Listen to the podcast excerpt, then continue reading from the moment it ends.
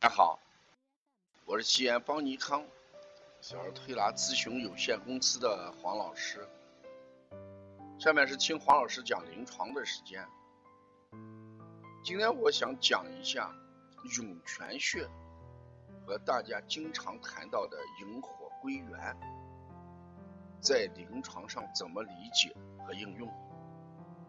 在临床辩证的时候，呃，我们经常会遇到。一些小孩舌红少苔、盗汗、五心烦热，把这种情况都叫什么阴虚的症状？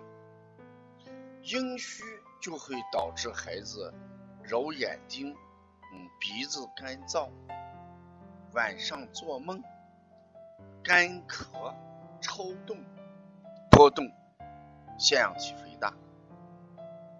所以说，人体阴经缺损的时候，整个脏器、整个身体都会出现什么干燥的状态。那这里面的涌泉，它是什么？有滋阴的功效。也就是说，揉涌泉能够改善阴虚体质的这么一种情况。这是我们知道。涌全是肾经的原穴，那我们通过揉涌泉引火归元，引的是什么火？归的是什么元？这个大家在临床上一定要辩证清楚。这里面引的是虚火。什么叫虚火？虚火就是指当人体阴精缺乏的时候。阴不制阳，阳浮于上，这种火就叫虚火。之所以为虚，就说人体本身这个火不多不旺，只是阴不能制阳，而导致它上行。在这里面，我们不是治火，一定是治阴。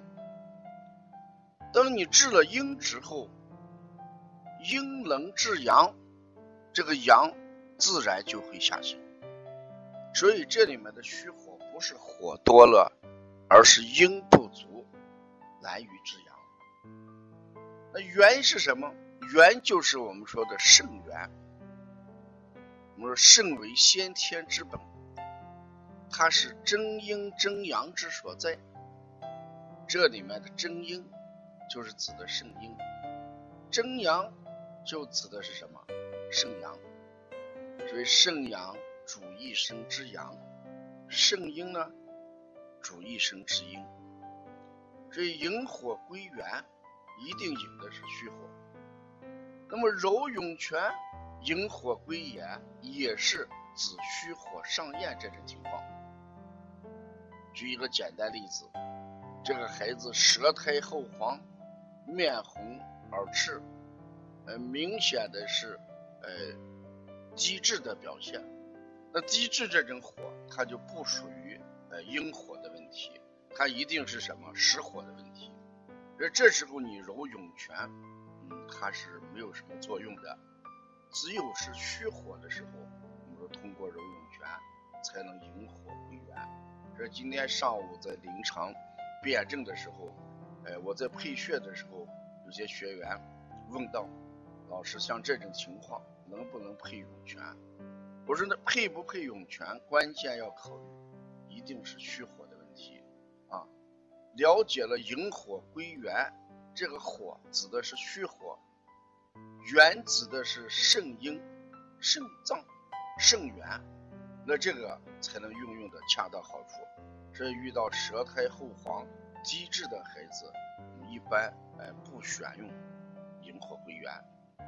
关于涌泉这个穴位如何去配穴，呃，我在黄老师讲临床辩证那本书里边，专门讲到了涌泉穴跟其他穴的呃结合而起到一个呃其他的组合效果，这个我们可以看一下黄老师讲临床这本书，谢谢大家。